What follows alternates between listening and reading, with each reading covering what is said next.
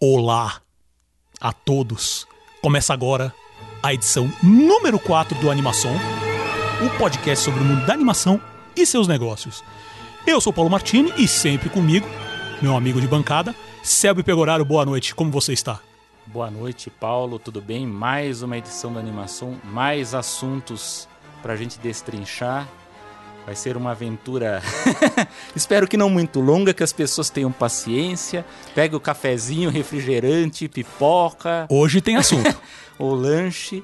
É, queremos convidá-los, quem tiver dúvidas, comentários, críticas, sugestões de pauta, ou de, enfim, queira acrescentar alguma coisa, pode entrar em contato conosco via Twitter no Paulo Martini, procura o Paulo Martini por lá, ou eu, Selby Pegoraro, Selby C-E-L-B-I. Eu também estou no Facebook, enfim, no Instagram. Vocês podem ir lá atrás da gente que a gente responde. Com certeza. E, é claro, o nosso contato oficial do podcast, que é Animação Pod. Procurem lá, está em todas as nossas plataformas. Passem para os amigos, compartilhem, por favor. Perfeito. O Animação Pod, você acha a gente lá no Instagram e também direto no nosso site animaçãopod.com.br. Então você pode usar Animação Pod tanto no site quanto no Instagram que você acha a gente lá. E além disso, o, o, o podcast, né, o Animação é gravado quinzenalmente, tá? Aqui nos sensacionais estúdios da Riemp. Okay. Nosso amigo Rafael tá lá dormindo. É, e, e, lembrando, né, que para você ouvir a gente, você pode novamente entrar no, no site animaçãopod.com.br e também tá lá já disponível no Spotify, no Apple Podcasts, Google Podcasts, Pocket Casts, Overcast, Breaker, Radio Public. E, meu, andei vendo aqui pelos nossos relatórios que também tem no Podcast Addict. Opa. Apareceu lá. Uma porcentagemzinha pequena, mas Muito forte, né? E eu acho que é isso. Das apresentações, vamos com tudo? Vamos. Então vamos lá. Antes, na verdade, de entrar nos assuntos da semana, que quais seriam os assuntos da semana, Selby, meu amigo? Ai, ai, ai. Olha, isso é sempre uma uma grande, digamos, discussão, leva dias porque a gente sempre pensa em vários assuntos e nós tentamos resumi-los para que a gente possa discutir um pouco mais. Enfim, hoje nós falaremos um pouco sobre a feira de brinquedos de Nova York, A Toy Fair. a Toy Fair, um pouquinho levantar essa questão do licenciamento, a plataforma de financiamento ao Patreon, né? É o Patreon, Patreon, plataforma Patreon. De, de, financiamento eu coletivo. estou lendo, que eu, tô, que eu tô, tenho estudado um pouco mais sobre isso Sem aí. dúvida. Até Que- porque tem muita gente na área de eh, publicação, né? Correndo atrás de. Sem dúvida, sem dúvida. É a parte de modelos de negócios mesmo, né? É. De como viabilizar projetos e tal, porque eles agora estão. É, estão eles partiram para uma nova modalidade. Bom, a gente vai explicar. Explicar, a gente vai explicar, mas vamos E- falar sobre o Patreon, vamos falar sobre a Toy Fair, Toy Fair. e também finalmente, vamos usar aqui uma frase que eu escutei meio maldosa, que é, o assunto da noite. que é Bob's dead, long live Bob, Ótima frase, é- de passagem. que é a- o anúncio da saída do CEO da Disney, do, do chefão da Disney, Bob Iger, e a- o anúncio que o novo vai ser o Bob Chapek. Falaremos mais sobre isso nessa edição. Perfeito. Antes de entrarmos nos assuntos, eu queria fazer um, um- um recap. Na verdade, fazer um, um follow-up. Para usar termos, termos do mundo publicitário, termos do mundo dos negócios, né? Que é falar um pouco, só fazer essa. O que, que aconteceu nessas duas, duas semanas que se passaram desde que a gente falou, principalmente sobre a questão do filme do Sonic, sobre o problema das produtoras, né, de, tanto de, de, de- efeitos visuais quanto de games, né? Ah, na verdade, uma coisa que eu queria falar é que é especificamente sobre a questão da bilheteria do, do Sonic, né? Que assim, o filme tá indo super bem, tá? Tava bem acima, tá bem acima das expectativas, né? É, a gente tinha até comentado sobre a questão de, de, de queda do faturamento de uma semana para outra, né? E assim, o filme já faturou agora nos Estados Unidos, até agora nos Estados Unidos, 128 milhões e 550 mil dólares, tá? Ah, isso não estou nem mencionando a, a, a- a bilheteria eh, internacional, tá? Com três semanas, né, desde o lançamento. Ele caiu 54% o faturamento da, da, da, da primeira semana para a segunda semana, né? Então, segunda semana faturou 50, é, na verdade, assim, 54% do, do fim de semana, do faturamento de fim de semana, que eles sempre consideram separado, né? E hum, se contar a semana como um todo, caiu 60%. Né? Ah, essa queda é uma queda considerável, mas não é uma queda também que você pode utilizar como péssima. Né? Ah, só para dar um exemplo aqui, o Velozes e Furiosos 6 tá? Ah, ele teve uma queda de 63,9% na segunda semana. né? Então, assim, é um filme que ainda vai fazer bastante. Vai fazer bastante dinheiro, sabe? Meu caro Paulo Martini. E Oh. lá vem. Já fez dinheiro. Não, já fez, O já estúdio fez. não estava Já esperando que ia fazer esse a, dinheiro. a publicidade em cima desse filme foi, Porque, assim, assim, algo que eles conseguiram reverter de uma maneira Porque maravilhosa. assim, assim. tinha tudo pra ser um fracasso. Perfeito. Um grande fracasso. Mas teve aquela polêmica do design dos personagens, do, do, do Sonic, Uhum. né? Que realmente era um design. A gente, pra quem não escutou, nós discutimos Tem um isso. termo técnico desse né, design, é um né. design ruim. ruim, é. Então, né? e- Mas não porque tem a equipe, na minha opinião, a equipe é ruim. Não. Dados, assim, diretrizes que vêm de cima, de cima. que foram péssimas. E aí criou-se aquela polêmica, o estúdio ouviu, forçou a alteração do design, e isso acabou criando um marketing em cima da, da alteração do, enfim, do que se esperava do filme. Assim, quem assistiu o filme, amigos que assistiram, gostaram do filme. Acho que é um filme ok, é, é É a opinião geral, É, é assim, que é um opinião- filme divertido, você. Óbvio, não vai talvez ficar marcado na vida de ninguém, mas você vai, você tem uma hora e meia ali, duas horas de diversão. E é isso. Que eu acho que dentro do, do, do conceito até de adaptações de games que é normalmente uma pior que a outra, eu acho um, um saldo positivo, bem positivo, pra ser redundante. É. Né? E tá no padrão de buddy movie, né? Que é sempre Ah, quando tem né, anima- é, é, personagem de animação junto com. Mesma historinha de action, sempre, é né? Quase sempre a mesma historinha. Então, Isso.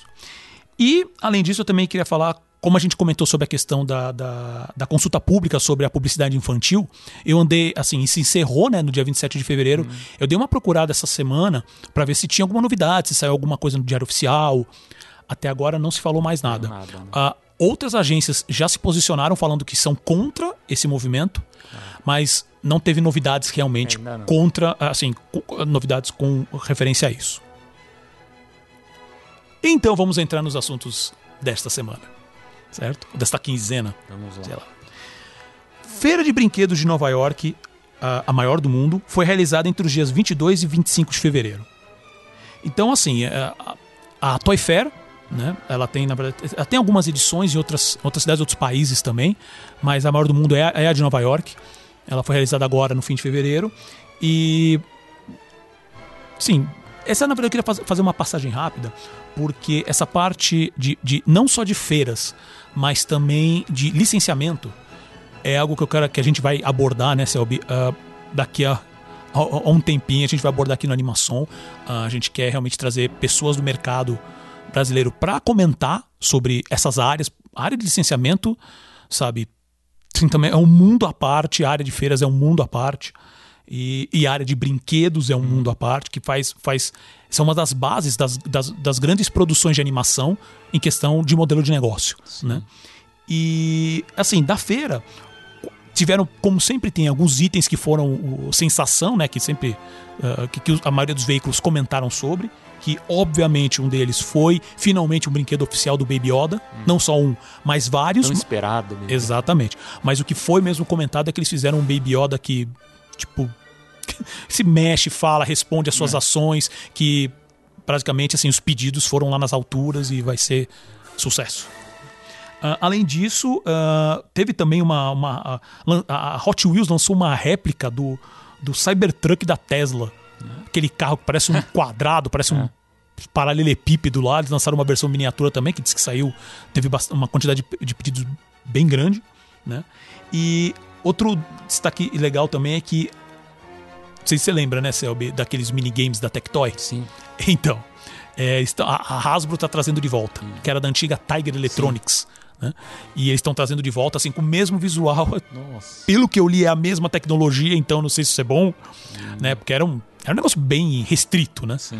Mas também época- fez. nossa época já já era. era. exato. Entendeu? Mas pelo que eu vi, assim, parece que eles não mudaram. É É, uma coisa. coisa. puxando pela nostalgia mesmo. Mas fez barulho, assim. Os veículos comentaram bastante sobre isso. E além disso, assim, eh, tem uma questão da. da, da- saíram armas Nerf, né? Só que eh, com o visual do, do, do jogo Halo. Né? Então foi isso. Na verdade, eu queria passar rápido por isso, e como eu comentei sobre a questão do. Uh, sobre o modelo de negócio, como é que está o mercado é. de brinquedos e licenciamento, uh, eu não consegui números de volume de negócios do evento, né? Mas uma, um, da, um, dado que eu peguei que eu achei interessante, que fala que o, o CEO da, da Hasbro, né, o Bra, uh, Brian, eh, Brian Goldner, né, afirmou que o faturamento líquido da empresa aumentou 3% né, em 2019, pra, foi para 4,72 bilhões. Hum. Tá? o, o valor de mercado da indústria de brinquedos nos Estados Unidos hoje está na, tá na faixa dos 111 bi. Tá? E, e ela já ela, ela vem num crescimento. Né? Nos últimos quatro anos ela vem crescendo. Uh, só no, no o, o, ano que ela caiu foi em 2018 por causa do fechamento da Toys R Us. Sim. Mas ela caiu 2%. Né? Então, assim, eles estão prevendo realmente mais crescimento ainda. E no Brasil também, nos últimos quatro anos vem no crescimento de 32%. Tá? Em 2018 o faturamento foi de 7 bilhões de reais. É, vamos comentar um pouco. É, a parte, a, a, essa área de brinquedos, como você falou que agora voltou a ter esse, esse crescimento, ela passou por uma por um por algum por um período, né, de alguns anos de transformação, digamos assim, no varejo, né? O que, o que, onde que você encontra os brinquedos? Aqui mesmo no Brasil, a gente tinha lojas, tinham algumas lojas, redes de lojas de brinquedo, né? Nos Estados Unidos também, que é o caso, por exemplo, da Toys R Us. A Toys R Us era uma daquelas lojas, se você for nas, nas grandes cidades, você encontrava lojas gigantescas, né? Se a gente pudesse comparar aqui com o que a gente conhece, por exemplo, aqui em São Paulo, enfim, em algumas capitais, o caso das, das mega livrarias. Né? Então você tem a livraria comum e você tem aquelas mega stores, como a Saraiva, Livraria Cultura, enfim. O que essas lojas de brinquedo perceberam é que o modelo dessas mega lojas não estão funcionando mais. Você não precisa, ainda mais com internet, enfim, com, com outras formas que você pode consumir, você não precisa mais ter aquelas mega lojas. Então você começou a encolher. A Toys, a Toys R Us não foi a primeira que fez essa, essa, esse corte, né?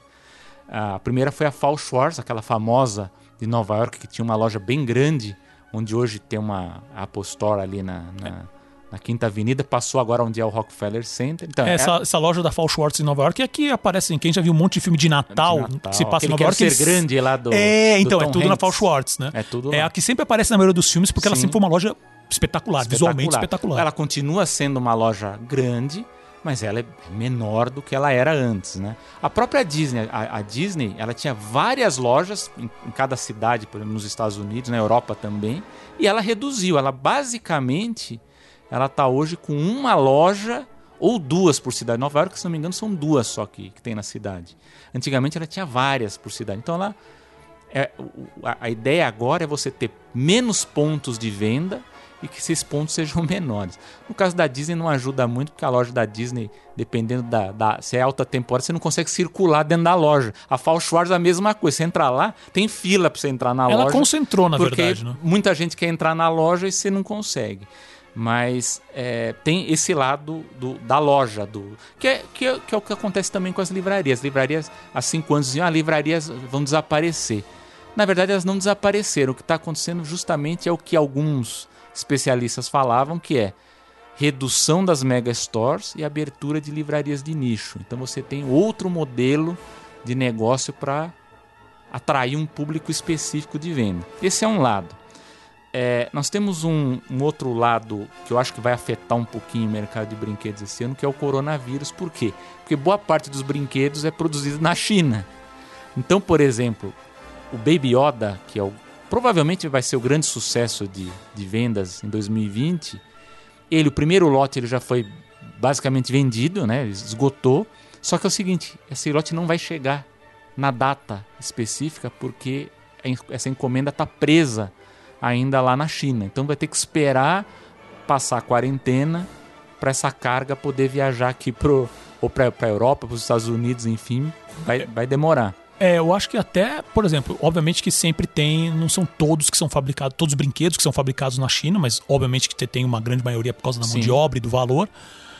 Mas e não está aplicando só nisso, né? Uh, falando até de cinema, o próprio James Bond foi, foi adiado. Foi adiado. Que estreia agora em abril, se eu não me engano, é. foi para novembro. Foi para novembro. Né? Então, assim, o, o, é, é, é, meio engraçado a gente falar no coronavírus, a gente vem falando isso nos últimos três programas, né? Mas ele está afetando tudo. Sim. E os outros dois pontos que seriam legais falar nessa parte de brinquedos, uma é um movimento que eu acho que é um movimento de cautela da própria indústria, que eles têm assim uma grande cautela para avaliar o que tem potencial de venda. É o caso que aconteceu com o Mandalorian, com Star Wars. Eles não esperavam que o personagem fosse fazer tamanho sucesso e não tinha o produto da série. Foi, de, demorou para sair o Baby Yoda. Isso não é uma novidade, já aconteceu. Vou dar um exemplo um exemplo muito bom recente que é o Frozen. O Frozen não tinha brinquedo Primeiro na Frozen, eles não esperavam que ia estourar desse não jeito. tinha a Elsa, não tinha a Ana lá, você não demorou para aparecer. Os primeiros a aparecer em dezembro, assim, mais volume, e mesmo assim não deu conta do, da, da demanda que as pessoas queriam. Eu, eu tava lá nos Estados Unidos em, em dezembro nessa época, e você viu os pais desesperados a, atrás da, da Elsa, né? Que a, que a, a princesa lá, e os pais, não, leva a Ana, leva, não, mas a minha filha quer. E não tinha, simplesmente não tinha. Assim, esse movimento de certo modo, existia muito nos anos 80. A Disney, por exemplo, foi uma das que sacaram isso de necessidade de acompanhar o que está acontecendo no mercado, que foi com a Pequena Sereia. A Pequena Sereia também, quando foi lançado, não esperavam, porque a Disney vinha de um ciclo de filmes de sucessos medianos Medianos. antes, né? Estavam ainda naquela ascensão, mas a Pequena Sereia estourou, houve a demanda por produtos e eles tiveram que correr atrás. Então a gente percebe que é, há uma, uma, uma cautela maior, quer dizer, está voltando a ter essa cautela maior que uns anos atrás não tinha. Então eles ficam esperando para ver o que, que vai dar sucesso, o que, que vai estourar para ir atrás desses, desses é, produtos. Isso é até um, um assunto legal para tratar se a, se a gente trazer aqui alguém dessa área de licenciamento para a gente Com discutir. certeza, licenciamento e brinquedos para ver e como a... que eles enxergam também é. essa, essa questão de, de, de trends, né? De, é. Do que, que, vai realmente puxar o mercado. É, e, e, isso de trends eu vou pro, pro lado agora da comunicação, porque a gente está numa era que até os pesquisadores, tem umas pesquisadoras francesas que falam que é um paradoxo, paradoxo entre a hiperpublicização e a despublicização que é o que? Tudo é publicidade, mas a gente não vê que é a publicidade. Se a gente for pensar em animação, né, que é o que a gente discute aqui, é o foco do, do nosso podcast, o último sucesso de animação em plataforma, aqueles televisão, né, de, de massa, que foi TV aberta, TV a cabo, é, estourou para a internet, já faz, já faz tempo isso aí, isso é documentado, que foi o Bob Esponja. Foi em 99. Ele é considerado o, o, aquele produto que foi para TV aberta, ele desdobrou para as outras plataformas e foi para produto. Lógico que a gente tem outros, outras modas que vieram depois, mas elas, elas foram de outra, a Peppa Pig, por exemplo. Não, mas ela... me... Quando você falou isso de é. moda, o, o, que me veio na cabeça foi, lembra da Witch? Sim. Que ninguém, acho que ninguém lembra mais da Witch. É. Mas e, e não é tão não é tão antigo o que 2000 e 2000 é já dos anos 2000. Acho que é 2000, sei lá, 5, 2010. É. Por aí. E, então, e aí você, você vê essa transformação de como a, a, animação ela é lançada e como ela se desdobra em produtos. Então, você vê a Peppa Pig, por exemplo, ela é um sucesso, mas ela não é o, o sucesso formado na mesma escola das animações de televisão que a gente viu nos anos 80, nos anos 90 e até mesmo no começo dos anos 2000. É uma fórmula diferente. E para fazer uma suite, né, uma, um desdobramento do que a gente falou no último podcast, no número 3, sobre publicidade infantil, enfim, que eles falam que né, não pode ter o comercial, não pode ter. A gente tem um, um, um sucesso de brinquedos que foi aquela bonequinha LOL, que ela não, ela não, ela não fez sucesso pelos canais normais, os, os, os canais tradicionais. Então não foi por comercial e não foi por desenho animado ela foi por influenciadores, foi por youtubers mirins que mexiam naquela bonequinha, vídeos de unboxing. os vídeos de unboxing, e aquilo foi fazendo cabeça de criança, porque a criança cola no, no canal do YouTube, fica horas assistindo isso, é, é, até aí vem aquela falácia que eu falo, né, que no, há 10, 15 anos, os especialistas de comunicação falam: não, tem que ser conteúdo curtinho, só conteúdo curto dá certo.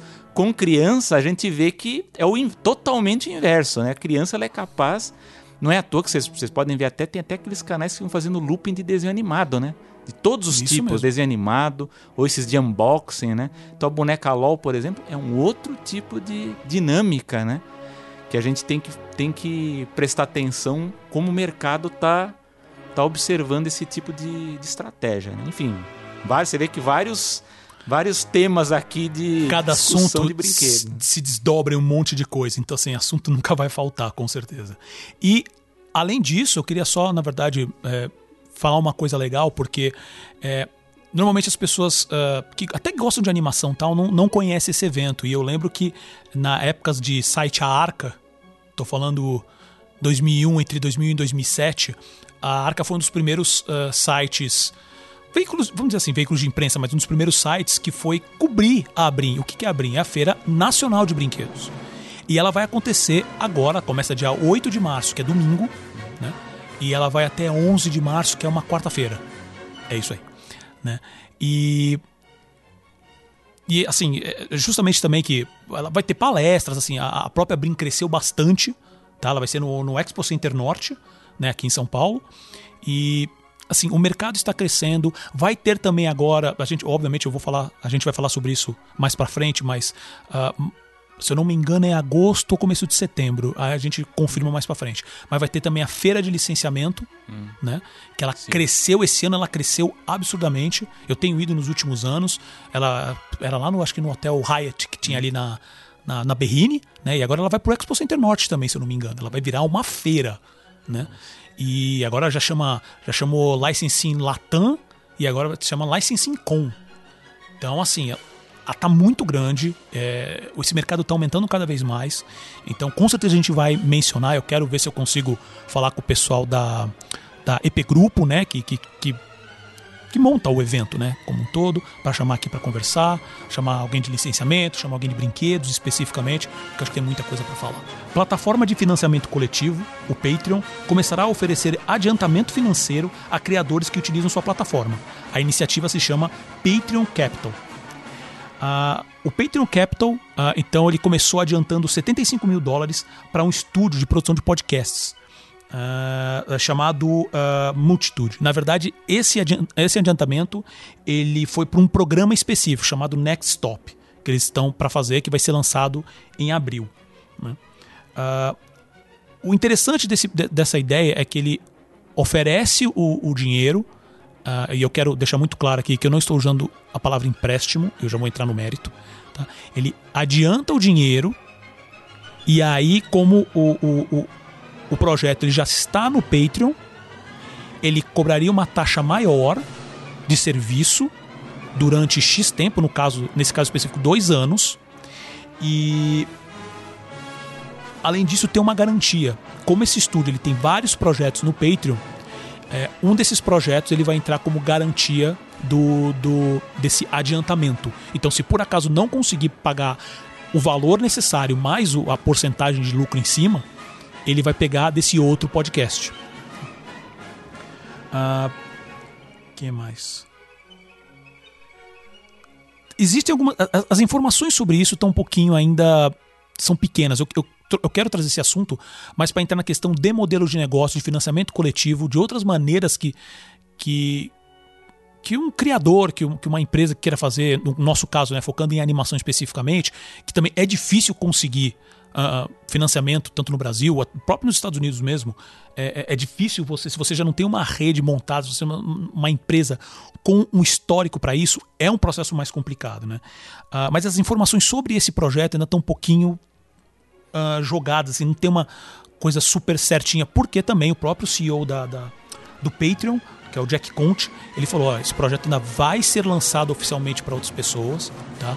Ah, então, assim, você não adianta você entrar no site, tá lá uma opção para você selecionar e falar assim: ah, eu quero também receber adiantamento. Os projetos estão sendo analisados agora ponto a ponto. Eu vi até uma pessoa no Twitter comentando que, na verdade, o, o- a linha de corte, né, assim, como que você é selecionado se você for amigo do Jack Conte que não, no momento não está muito longe da verdade. Né?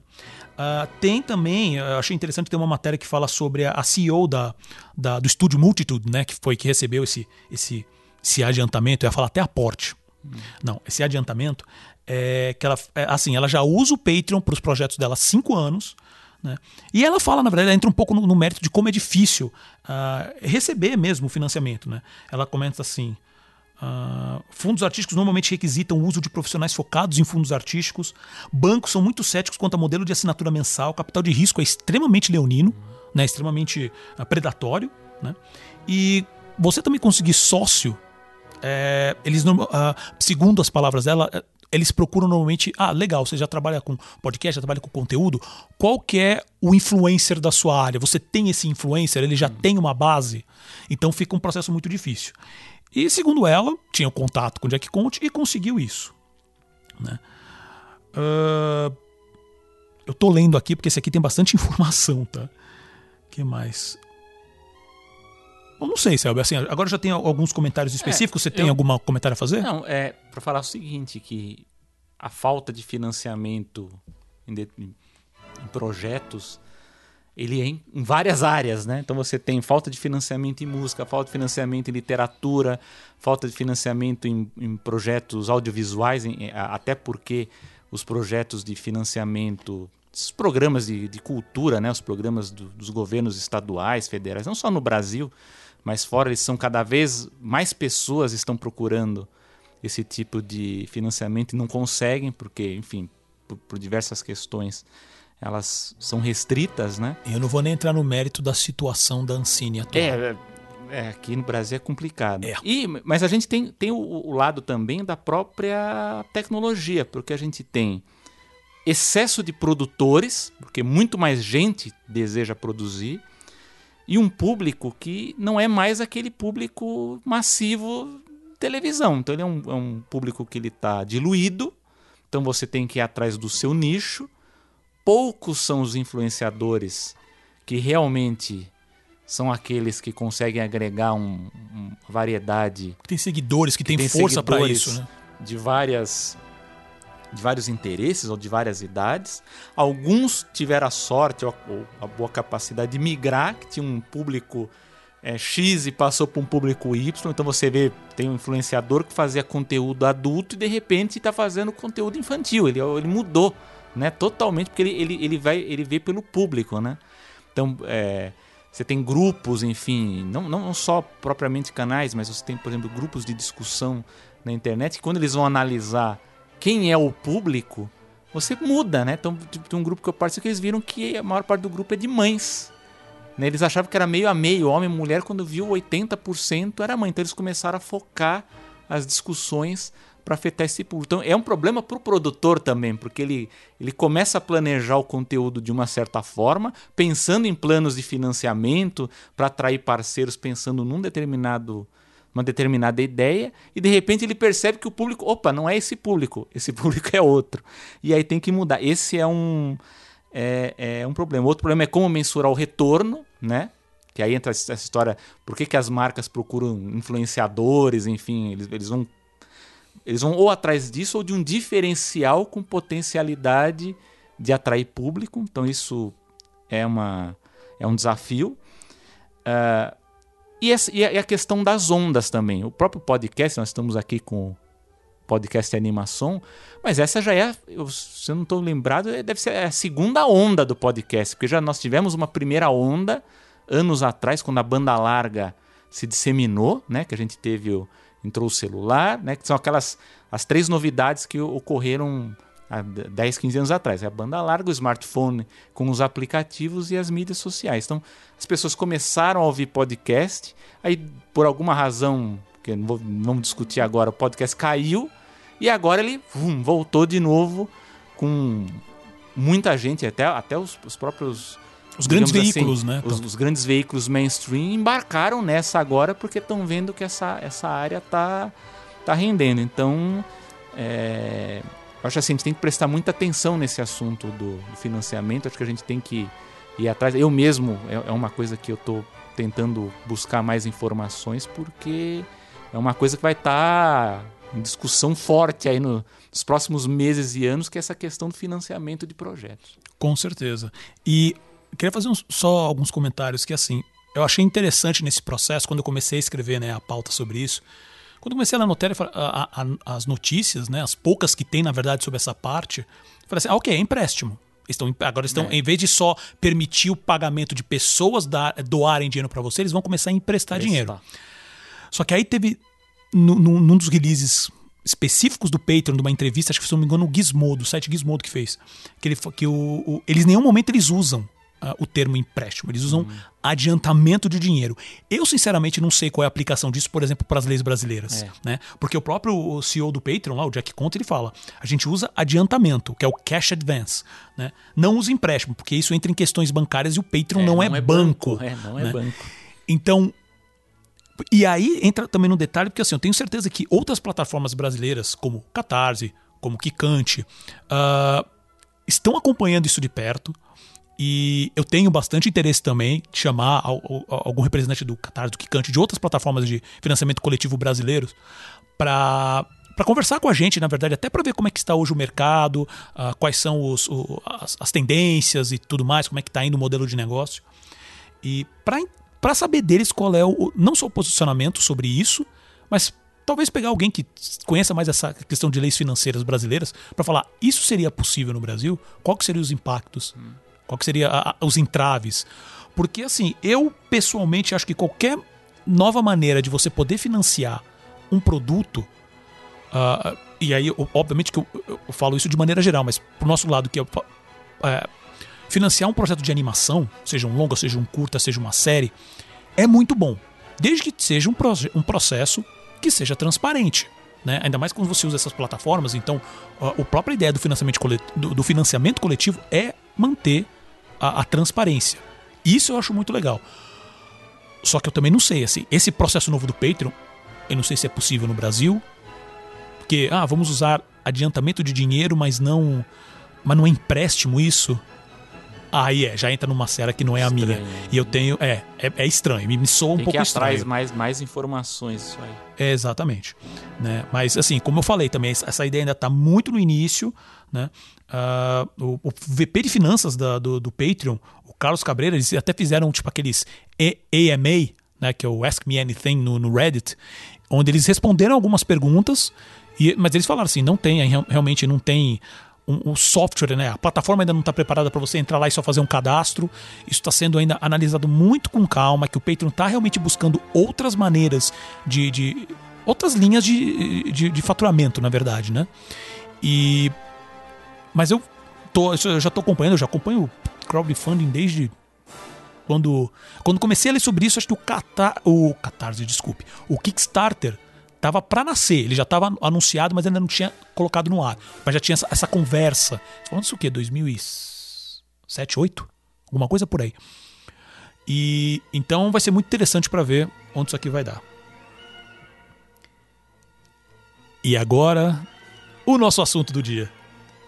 Bob Iger, CEO da Disney, deixa o cargo e é sucedido por Bob Chapek. Algumas informações importantes antes de a gente discutir. Então foi no dia 25 de fevereiro que a Disney anunciou ah, oficialmente que o CEO Bob Iger estava deixando o cargo ah, naquele momento. tá? E ele já seria, naquele momento também, sucedido pelo Bob Chapek. né? O Iger ah, ficou 15 anos no- como CEO da Disney, que ele sucedeu, na época, o Michael Eisner, que chegou a ficar, se eu não me engano, 20 anos. 20 né? anos. Ah, o Bob Chapek, que agora é o CEO da Disney, ele era o head da divisão de parques e produtos. Né? É, e ele tem um esse contrato dele para ser CEO da Disney, ele tem um contrato até o fim de 2023. tá? O Iger, ele, ele não é mais CEO, mas ele não saiu da Disney. Ele continua como. É, como, é que, como é o termo que já- Chairman executivo. o Chairman, exe- Executive Chairman. É. o Chairman Executivo da Disney até o final de 2021. Segundo a própria declaração do Iger, ele vai- vai ficar lá focado. E aí, esse é um termo também que a gente vai discutir, que é cuidando da parte criativa. Isso aí diz tudo e não diz nada. Mas tudo bem. Vamos lá. Ah, e aí que vamos começar a discussão agora, justamente pelo seguinte ponto.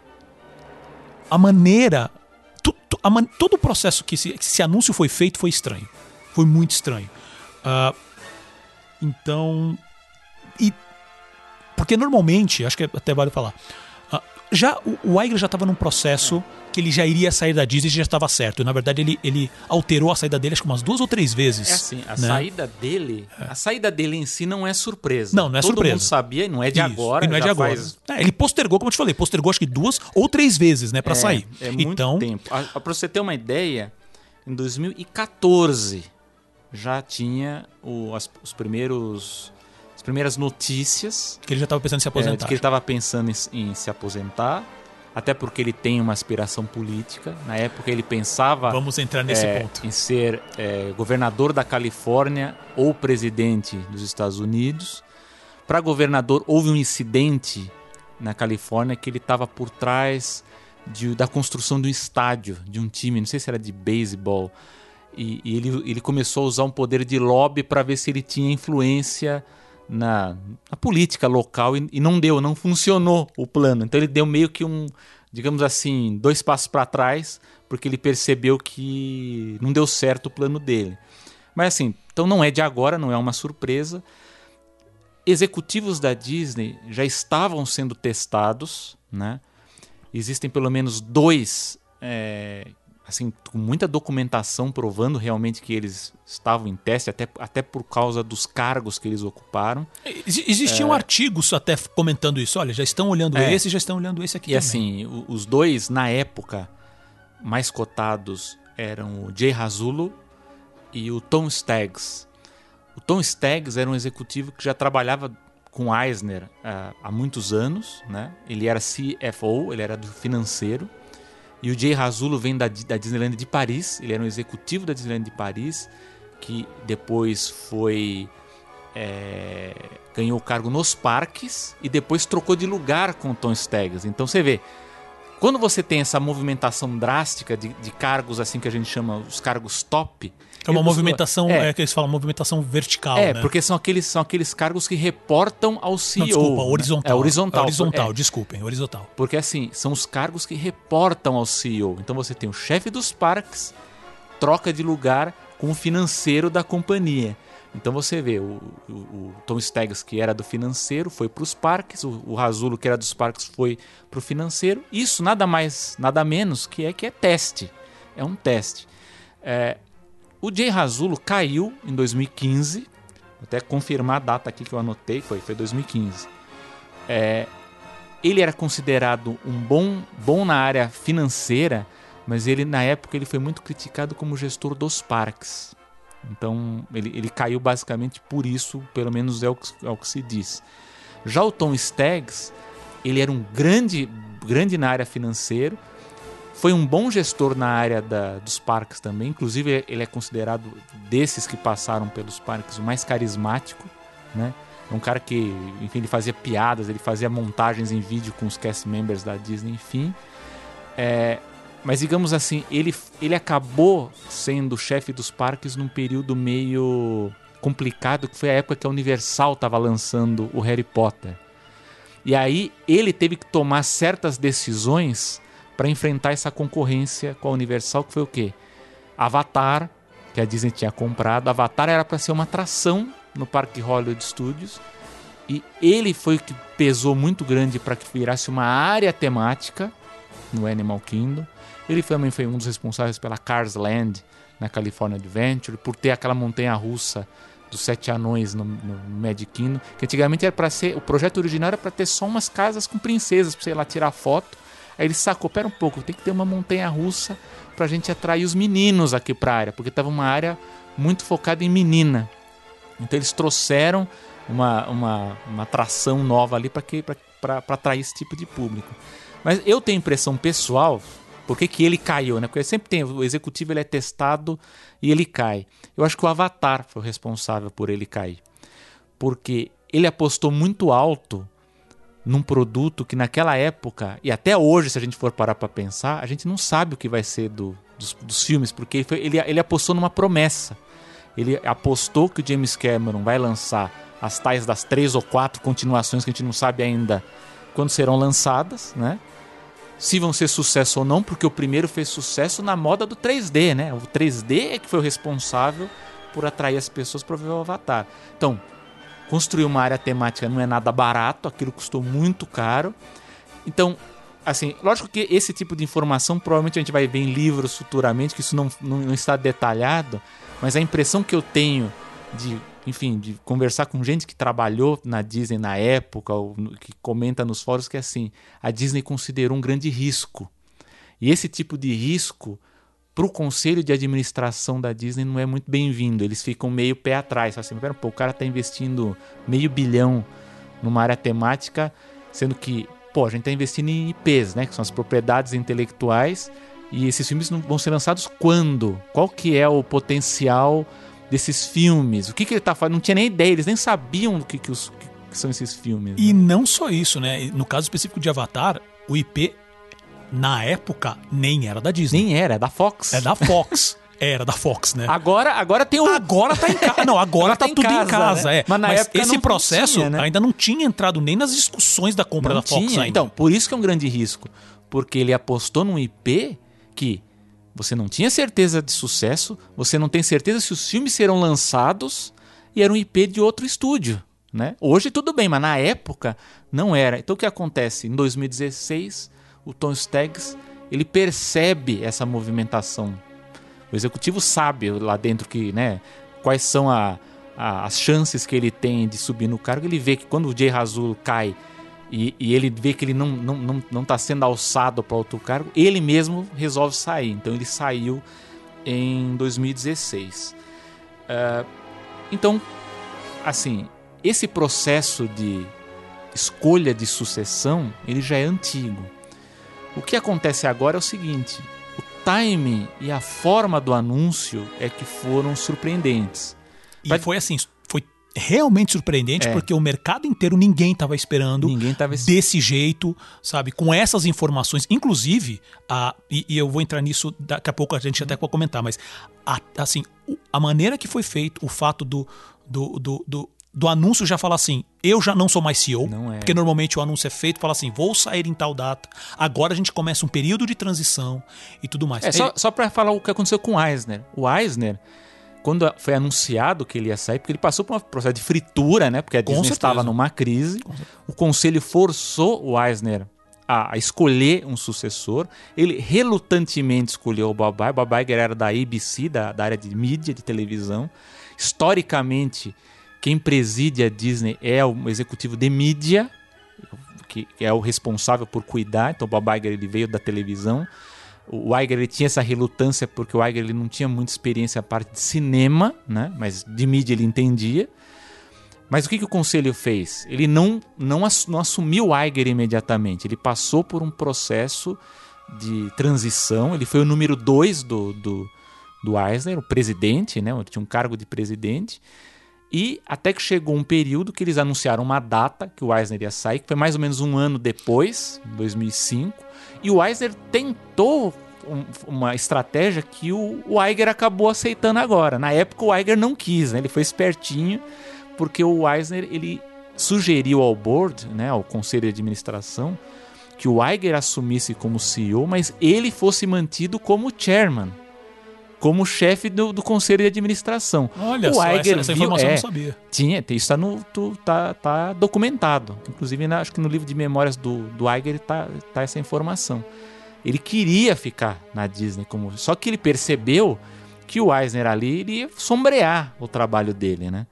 Então, assim, o que é mais estranho no anúncio é que algumas semanas antes, no início de fevereiro, ele tinha feito um call para os acionistas muito empolgado para anunciar principalmente os, os, resultados financeiros dos parques. Então, quem escuta aquele call não, não, não dá para ter ideia de que estaria daqui, sei lá, daqui duas, duas três, três semanas, semanas é. ele anunciar que ia sair. Tanto que as ações caíram mais de 3%. Caíram 3%. E, e continuam é. caindo, é. tá? Nas então, assim, Desde o anúncio até agora, eu vi. Tá em queda. Né? tá em queda é. ainda. E, e assim, é, ele estava empolgado. Aí você tem uma segunda pista disso, que no próprio anúncio você percebe pela linguagem corporal do Iger que ele tá meio abatido pela situação. E você vê que o, que o. Você fala pela call que é, ele fez, tá é, não, da voz. A, a, call no segundo call, que foi o, call do anúncio, Isso. e depois ele deu entrevistas pra NBC, tá. pra Fox. Ele deu uma série de entrevistas ao lado do Bob Chapek, e você percebe pela linguagem corporal que foi uma coisa que parece que foi, há, foi há pouco tempo decidido da, daquela forma. O próprio Chapek, ele tá meio, tá meio ali do, do, do, dosando as palavras, né, pra, pra falar. E assim, e a terceira pista é o seguinte, eles não anunciaram quem vai cuidar dos parques. Então Bob Chapek, ele está interinamente é, chefiando o departamento de parques. E há uma explicação para isso. Por quê? Porque não há nome na área de parques agora para assumir um cargo tão importante de chefia geral da área. Por quê? Porque a número 2 dele, a, que é a, a Catherine Powell, deixa eu ver se eu tenho aqui anotado. Que é a de né, Catherine finanças. Powell, ela foi a chefe, ela foi presidente da Disneylandia de Paris. Ela foi a, a, a executiva responsável por reformar o parque. O parque tem defeitos de qualidade de serviço, enfim, assim, paisagismo e atrações, parece que o parque está novo. Assim, é uma coisa que os outros parques, os, os da Flórida, precisam urgentemente. Usar de referência. né? Ela conseguiu, só que ela foi, ela foi promovida para um, um cargo, digamos assim, intermediário abaixo do, do Bob Chapek e os presidentes dos demais parques. Só que ela meio que ela foi o bode expiatório do, do problema que deu com a área do Star Wars, que, enfim, resumindo, a gente já contou isso aqui num podcast anterior, mas houve problemas na construção da, da área, né? No Assim, marketing também foi feito. técnico- técnicos nas atrações que tiveram que, que dividir a abertura da área, então abriu uma parte no meio do ano, em julho, e a outra parte abriu em dezembro. Houve um problema no marketing também, porque eles não fizeram o marketing como eles normalmente fazem com as outras áreas, eles deixaram meio que no boca a boca. E houve o problema também de alteração do preço dos tickets, das diárias, enfim, que forçou muita gente a adiar a viagem. Então isso criou um solavanco nos negócios dos parques e quem acabou pagando o pato foi essa executiva, que é uma executiva muito boa. É o que acontece. Abaixo dela, os executivos que estão nas posições são novos. Então o presidente do Walt Disney World, que é o Josh Amaro, assumiu em novembro. É, o pre- presidente da Disneyland de Paris é novo porque a ela tinha sido promovida, né? O executivo, assim, digamos, que está meio em ascensão fora dos Estados Unidos é o Philip Guest, que foi presidente da Disneyland de Paris, foi responsável pela Disneyland de Xangai desde a construção até o segundo ano de operação. O Bob Chapek, no, no livro do Iger, ele, ele, ele fala muito do Bob Chapek na Disneyland, na Disneyland de Xangai. Sim, o Bob Chapek ajudou, digamos assim, no pontapé da abertura, mas foi o Philip Guest que é o responsável mesmo pela direção geral. Só que é o seguinte, o Guest hoje, ah, há poucos meses, assumiu a Disney Attractions do Japão. Então ele é um cargo recente também. Então assim, a gente vê que o anúncio do Bob Chapek, ele veio meio assim que, opa, ele vai assumir, mas quem entra no lugar dele? Hoje não tem. Então eles vão ter que pensar ou alguém de fora dessa, desse, desse círculo, ou alguém que foi recém-nomeado e vai ter que ser testado no cargo. Né? Então, assim, esses já- essas são as pistas principais pra gente achar estranho o anúncio. né? É, então, né, eu queria até, porque são, queria, são quatro pontos, acho que são Sim. principais, mas acho que esse, esse é um dos primeiros pontos, assim, quais são... O, o que, que, que gerou de dúvida com referência a esse anúncio? E esse daí é um dos pontos. Tem a questão do timing. Ah, é, é- é- Sim. assim, que- por que que agora? E aí já, eu já li também várias ah, questões. Ah, o Iger tá fazendo isso porque ele tá com alguma doença. É, ele, na verdade, ele essa- quer essa é entrar nas eleições especulação, norte-americanas. A, a da doença é a especulação mais racional se a gente partir do princípio que a Disney não está em crise. Né? Sem dúvida. A Disney, a, a Disney ela veio em, em- em anos eh, sucessivos de crescimento. Ela vai sim, ela vai ter agora um- um- uma queda por uma série de razões que a gente pode falar aqui, mas assim, é, assim ao, ao que parece mais é um motivo pessoal, né? Ou é talvez do- do- alguma doença que ele tem, algum Mas ainda assim é estranho, né? pessoal. Porque assim, se ele realmente precisa sair da empresa, então ele vai sair da empresa. Mas não, ele continua lá. Ele continua trabalhando. Sim, mas, aí, mas o, Sabe? cargo, o cargo de chairman, ele é um cargo. Aí é que está. Aí, é aí que a gente vai ter que acompanhar o- nos próximos meses o que vai acontecer. Porque basicamente o conselho de administração ele não, ele não opera no dia a dia da Disney. Ele está lá para tomar certas decisões estratégicas, discutir, é, enfim, é, ah, ah, negociações que a Disney, aquelas estratégias que eles decidem, ah, vamos adquirir tal marca. Aí o conselho é chamado e aí abre-se aquelas semanas e meses de discussão para ver se aprova ou não, não, não aprova. Assim, a impressão que dá é que o Bob Iger ele, ele, ele deram esse executive chairman para ele, para ele meio que supervisionar o Chapek. Não tem outra, não tem outra é, explicação. Porque, Ainda assim, não responde a pergunta. Você concorda? Porque assim, se você tá fazendo um processo já agora de passagem, tá bom, anuncia. Olha, então, ó, seguinte, como tava, havia sido. A gente confirmou, bateu a tecla. Hum. Estamos num processo de transição e o Chapek entra no final de 2021. Ou então ele entra, sei lá, no meio de 2020, que aí você teria os seis meses ali que é pra fechar a conta e ir. né? Ainda assim é estranho, né? E também entraram versões sobre ele eh, de, querer entrar agora na corrida norte-americana, como você mesmo citou, né? Sobre ele já ele ter esses agora, né? interesses ele- eh, eleitorais, vamos dizer assim. Só que até baseado nas últimas semanas, eu não vou nem entrar no mérito do que aconteceu nos últimos dois, três dias com, com a corrida norte-americana do lado democrata, né? Que tá uma confusão, né? Mas ainda assim é estranho. Também tem, o- falaram assim, ah, pode ser algum escândalo que esteja rolando lá dentro Sim. que fez esse tipo de movimento. Mas assim, Seria antecipado, né? Ele se antecipou É, alguma coisa exatamente. que pode estourar, né? É. mas o que? E o que que faria esse tipo de movimento? Tipo, será que foi um Estranho. caso parecido com, por exemplo, do Lester? Que ele se manteve lá dentro? Mas ainda assim houve um. Ou um- que ele foi conivente e tá pra estourar alguma coisa. É, é. Porque assim, do caso do Lester, realmente houve um. um- houve um anúncio feito antes do- da história estourar, né? Mas também não dá pra saber o que, que é. É, E também eu ouvi falar, eu, li algumas pessoas comentando do tipo, ah, eu quero me focar pra meio que fechar algumas pontas que eu quero deixar um legado bom. Acho que não, porque o legado dele já é positivo. Já é super positivo, Ele se você entra no sair- mérito. Ele vai ser um ele dos maiores sair- CEOs da história. E, e, assim, e não é só da Disney, é o maior CEO de todas as empresas. não, não só da Disney, de todas as companhias. empresas, sem Ele é dúvida. um cara, porque assim, ele não é, aí eu, eu- eu sinto, muita gente vai discordar, eu sei assim, o Bob Iger não é um executivo criativo. Ele é um gestor que sabe, isso ele é muito inteligente, ele sabe escolher as pessoas certas para gerenciar as áreas criativas. Esse- essa é a, Eu concordo. a esperteza dele. Ele só, ele só, ele só age quando há alguma coisa tá saindo fumaça de algum departamento. Foi, por exemplo, vou dar um exemplo, o Pantera Negra na, na Marvel, que era o primeiro filme de- da, daquele porte, né? pro- pro- Pro Ryan Coogler, né? diretor, Pro é. diretor. Uhum. O Bob Iger percebeu que ele estava inseguro.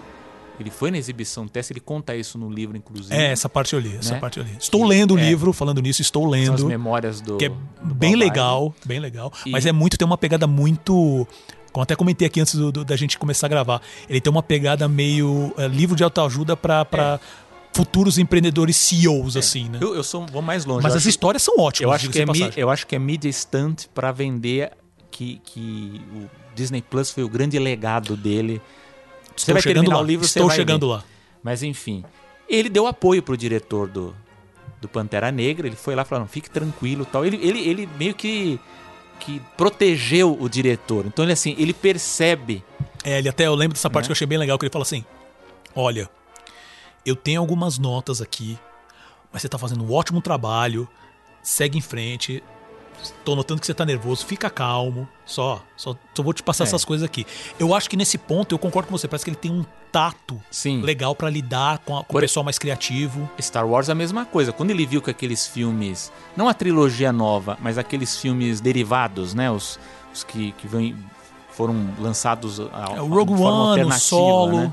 Quando ele viu que esses filmes estavam ameaçando é, ameaçando os resultados esperados da Disney, ele brecou. Ele falou: opa, para tudo, que até o próximo ia ser o do Obi-Wan. É do né? Obi-Wan, Ia ter um É. filme do Obi-Wan, que agora vai virar uma vai série, virar uma série, então ele que está também com problemas na é, produção. então, aí ele bloqueou, porque é o seguinte, a gente tem que pensar do ponto de vista criativo. Da mesma coisa que depois que a gente também estava comentando aqui antes do Jorge Lucas. Qual é o papel do Jorge Lucas? Jorge Lucas é o criativo por trás do Star Wars. Por que, que ele não está mais envolvido? Por que, que ele está fora? A gente tem que trazer ele. Ah, ele é chato, ele não tem. As ideias dele são meio discutíveis, ok. Mas ele é o criador, ele tem que estar tá envolvido no, na produção. Só que ele ficou de fora. Então, no livro ele conta isso. Então, assim, do ponto de vista de gestão da coisa criativa, para mim ele foi muito mais esperto que o, que o Michael Eisner. O Michael Eisner é um executivo criativo, ele é mão na massa, só que ele passou a fazer microgerenciamento. Ele passou, ele passou a querer mandar em tudo. O Iger nunca foi assim. O Iger ele só entra no, no, no negócio quando opa Tá dando problema na Marvel, agora acabou. O que, que a gente vai fazer agora? Aí é a hora dele entrar e falou: vamos sentar e ver qual que é a coisa. Então, assim, é, eu não sei até que ponto, agora para voltar à pergunta que o Paulo fez, esse papel que ele se auto-anunciou. Denominou, né? Autodenominou. Né? De executive chairman, que vai cuidar da parte criativa, eu não sei ainda como vai ser, vai ser isso. Assim, a, se a gente for ver pelo livro de memórias dele, ele elogia muito dois executivos. Um é o Bob Chapek. Porque o Bob Chapek, ele é o executivo com mais tempo de casa. 27 anos. 27 anos. E ele é o executivo que mais deu resultado. Porque nos parques, realmente, ele, ele trouxe um faturamento para a Disney muito grande. Então, assim, ele é um, ele é um cara leal também. Ele, ele fala no livro isso, da lealdade que o Bob Chapek tem a ele e a empresa. Ele conhece a Disney, né? Só que assim, ele conhece muito as áreas por onde ele passou. É, ele trabalhou já que, em produto, já trabalhou em home entertainment. Em home entertainment, mas basicamente os parques é a, é a última último período dele ali como executivo. Só que assim, como executivo de mídia, ele não foi testado. E, e, e isso é um problema na, na Disney. É um grande problema. O segundo nome que ele elogia muito no livro é, é o Kevin Mayer. Isso que eu ia falar agora, só para dar um, leia, leia aí. Não, só para dar um, um preâmbito assim, é. que não só esse anúncio foi feito de maneira estranha, né, que a gente já comentou agora, mas o é, não era o nome que o mercado estava esperando ainda. E o mercado estava esperando o nome do Kevin Mayer. Sim. Né? E é só, só para falar um pouquinho, o, o, Kevin Mayer, ele é. Ele hoje trabalha, ele é o head que cuida do produto, que é o, a menina dos olhos da Disney hoje, que é o Disney Plus. Então, justamente por todo, como você mesmo falou, assim, o, o livro do, do Iger, ele termina meio que levantando toda a história do Disney Plus, como vai ser o, o grande futuro da Disney e tudo mais. E os, os, os, os repórteres, o pessoal que conhece mesmo o mercado norte-americano, falava assim, não, acho que realmente que vai entrar o Kevin Mayer, que ele já vai vir com isso, já vai trazer tudo e vai... É, como houve todo... Uh, no próprio Masterclass do Bob Iger, isso que é legal hum. que ele fala sobre isso. Quando realmente a, a, ideia do Disney Plus foi vendida internamente, o Iger mesmo fala, um dos grandes processos foi reorganizar a empresa para entrar nessa nova fase. Que assim, o Disney Plus ele não era mais um produto de TV, não era um produto de cinema. Era uma coisa que era os dois juntos, só que era um, e é uma coisa diferente. Então houve um processo de ajuste com as linhas de produção. Né? E o Kevin Mayer é um dos que estava tocando isso no dia a dia, né? Então, e o Kevin Mayer, que, que é uma coisa que eu quero falar sobre o Bob Chuck daqui a pouco, mas assim, o Kevin Mayer também é um cara mais, como você falou assim, mais carismático, é mais Sim. descolado e conversa com todo é, mundo é, o, e tal. O, né? o, Kevin Mayer, assim, ele tem uma história muito interessante, porque quando o Iger assumiu como CEO da Disney, o Michael Eisner, como a gente falou, ele, ele aplicava esse microgerenciamento, ele queria estar de olho em tudo, ele, ele decidia tudo. Mas o que, que acontecia? O Eisner ele criou uma estrutura interna uh, na gestão da Disney que era, digamos assim, que eles chamavam que era uma era uma departamento dos VPs, dos vice-presidentes, né? Assim, que, que, era o seguinte, era era eram executivos destacados para supervisionar o que as áreas principais da Disney faziam. Então, assim, embora os chefes dessas áreas, dos estúdios, dos parceiros, reportavam pro, pro Eisner, eles precisavam reportar também para esse núcleo de vice-presidentes, porque eles analisavam o andamento da Disney. Então, por exemplo, e isso, isso criava vários embates. Porque, por exemplo, a Disneylandia de Hong Kong, né, que foi o primeiro parque na China. A parte criativa se juntava com a parte financeira do parque para discutir uma certa decisão. Então, por exemplo, a tal produto vai custar X. Só que quando isso era levado para esses vice-presidentes, que eram, digamos assim, da estratégia, eles falavam o seguinte: não, mas por que, que vai custar isso? Pode custar mais, vocês vão ganhar mais se fizerem. Só que os caras da área dos parques que fizeram toda a pesquisa, eles falaram: não, tem uma lógica custar X. Porque, olha, os outros produtos aqui vão custar tanto, então a gente tem que tomar cuidado com esse aqui, porque a gente quer que o consumo seja equilibrado. Porque cada, cada resort, dependendo de cada país, as pessoas consomem as coisas de formas diferentes. E isso aconte acontecia nas várias áreas. Né? Quando o Bob Iger entrou no lugar do Eisner, ele desmontou esse departamento. Só que ele trouxe de volta o Kevin Mayer, que era o cara, digamos, o mais brilhante dessa trupe aí de vice-presidentes. É, o Mayer ele chegou a trabalhar logo no começo de carreira na Disney, ele Sim, saiu, ele foi saiu, outra empresa, é. e aí quando o Iger se tornou CEO, ele foi lá e trouxe o trouxe Kevin Mayer de volta. Kevin Mayer de volta. E... Que entrou logo no começo, ele entrou justamente na área de estratégia. Sim. E aí ele, ele se transformou num executivo. Eles criaram uma, um cargo novo pro Kevin Mayer, que era de chefe de estratégia, que foi quando a Disney convidou para o próprio conselho pessoas de companhias de tecnologia. Então entrou o cara do Twitter, que era o CEO do Twitter, entrou do, uma executiva do Facebook, então, porque era aquela coisa, vamos transformar a Disney de uma empresa, corporação de mídia, numa empresa de tecnologia. Vamos, vamos começar a migrar o, o, foco da Disney. O legal é que você falou no Twitter, que eu não sei se muita gente sabe, mas por muito pouco, muito pouco mesmo, a Disney quase não comprou o Twitter. É. Agora, pouco tempo. Sim. Sei lá, 2019? 2018. Ele conta no livro isso, é, inclusive. Ele só não comprou. 2018, ele só não comprou com medo do da repercussão, repercussão é. do, dos escândalos que a gente tem nas mídias sociais. E aí ia sobrar pra Disney, então eles meio que não, não vão. O que deixou muito chateado lá o, o, o Jack CEO, Dorsey. É, o Jack lá, Dorsey, ele não gostou é. nada disso, porque ele fazia parte do, do, conselho, conselho, né? E já estava tudo acertado já, quase assim, preço, tudo lá, e chegou no dia assim, olha, não vamos mais, meu querido. Acabou, ele ficou sem entender, né? Então ficou complicado. Mas o Kevin Mayer, é, assim, eu acho que ele seria o grande nome para assumir como CEO, porque justamente ele foi o cara que trabalhou toda a estratégia de mídia para migrar para para os novos empreendimentos de tecnologia da Disney. Lembrando que ele que foi que trabalhou justamente no todo o processo de aquisição da Marvel, da Lucasfilm, da Lucasfilm. e da 20th Century Fox, era ele meio que estava ali no, no, dia a dia de Sim. capitanear essa aquisição.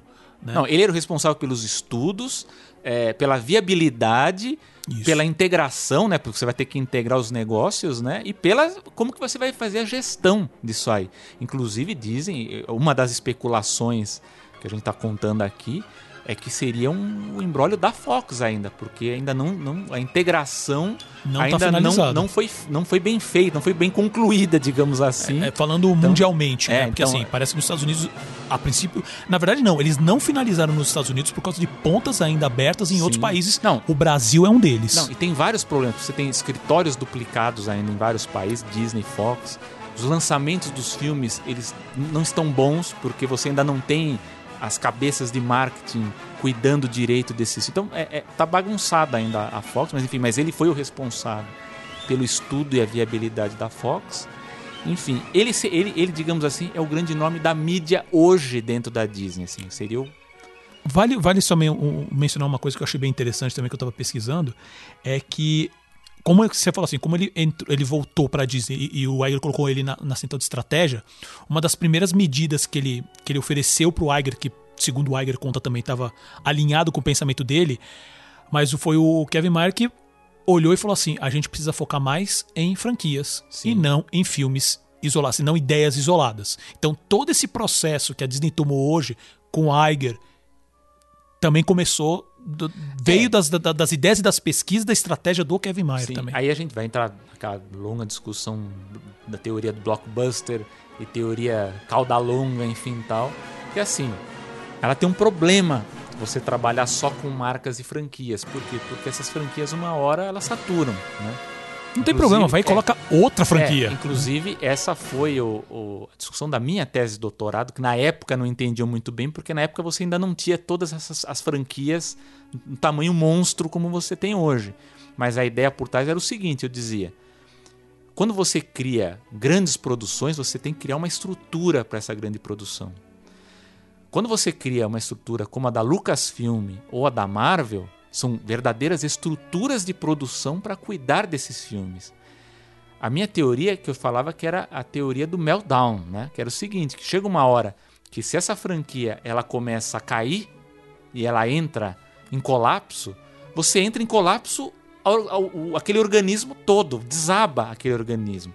Que foi quase o que aconteceu com a Lucasfilm, é que o Iger deu uma freada, mas ele deu a freada justamente por isso, porque ele falou, opa, deixa eu frear antes que dê problema no Star Wars e tem que trocar todo mundo ou tem que acabar com essa sei lá, acaba com a Lucasfilm e agrega Star Wars junto com outro departamento, enfim, como já aconteceu antes, né? O próprio Eisner, ele era contra isso, de, de trabalhar marcas e as franquias desse porte. Por exemplo, ele, ele era favorável a comprar a Pixar e a Pixar ser absorvida na Disney Animation. Ele era contra isso, né? Para você não ter vários grupos, né? Várias, vários organismos estruturados dentro da corporação. É, esse é um problema, mas as franquias dão dinheiro, né? Elas, elas bem trabalhadas, elas com boa gestão e com, com bons criativos também por trás, elas funcionam. Então é uma questão de ir alimentando aquilo e ver aonde vai dar. Agora é o seguinte, o timing né, da, desse anúncio, ele vem junto com várias coisas que estão acontecendo. Eu vou, eu vou citar rapidamente essas quatro, que é o seguinte o, o, o que a gente chama de Covid-19, mais conhecido como ah, então, coronavírus. Antes né? de entrar nesse assunto, deixa eu só fazer é. um comentário. Que na verdade fala o como todo esse processo foi muito estranho, é. né? Do, do, do, anúncio. Que aí eu já quero entrar nos desafios, e aí a gente é. entra nisso daí.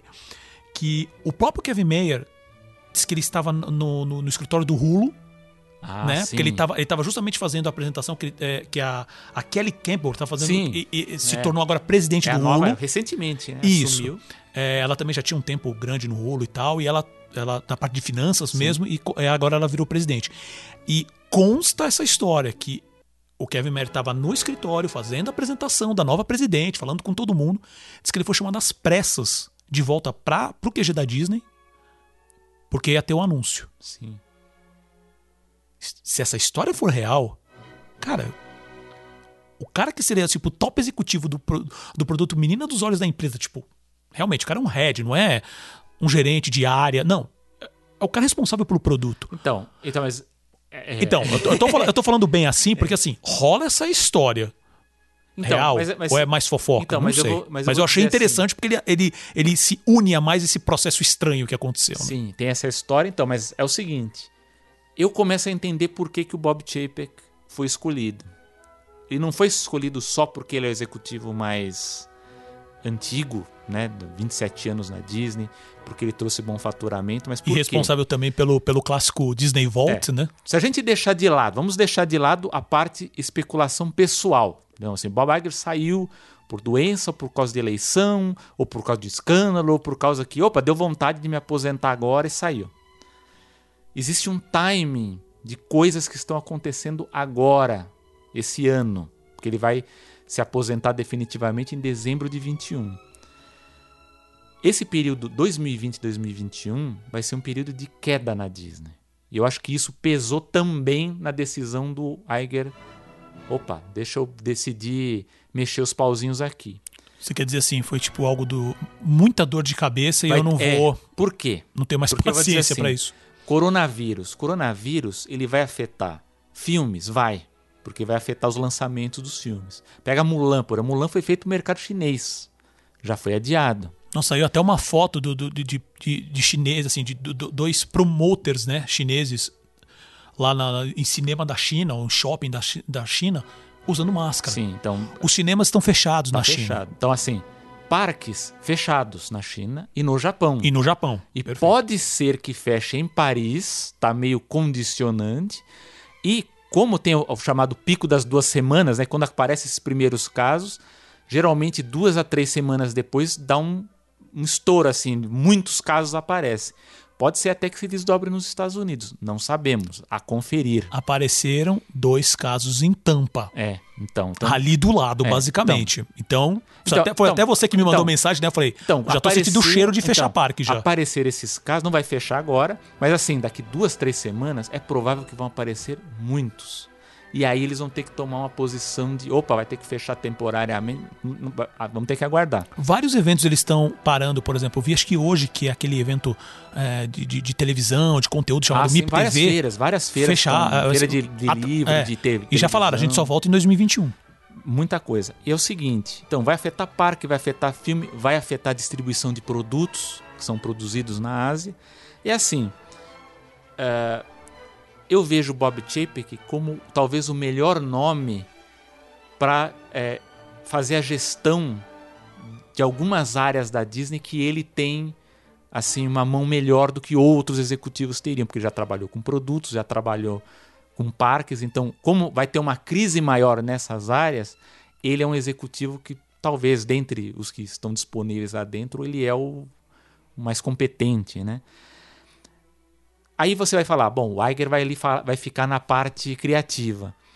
A gente tem vários probleminhas acontecendo na área dos filmes, que é o seguinte, Lucasfilm, porque acabou a trilogia, eles vão ter, vão ter que decidir o que vai fazer daqui pra frente. Basicamente, o que, que a gente faz com Star Wars, É, não só no cinema, mas principalmente hoje no cinema. No porque cinema. o Mandalorian tá indo então, bem. tá bem, mas assim, Mas Eles têm que pensar o É, que, o que vai mais, ser, né? né?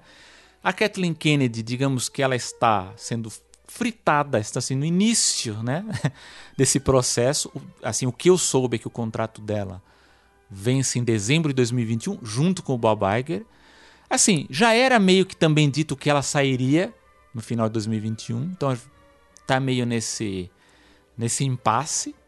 Teve A- toda a questão do cancelamento das, das duas trilogias, dos Os outros roteiros que filmes. você também não decide. É. Também tem um problema na Lucasfilm no Indiana Jones, porque o Spielberg também saiu da direção. É, esse daí E- foi um. E, isso foi terrível, um o baque também. não esperava, não. Então, e foi logo depois do anúncio, né?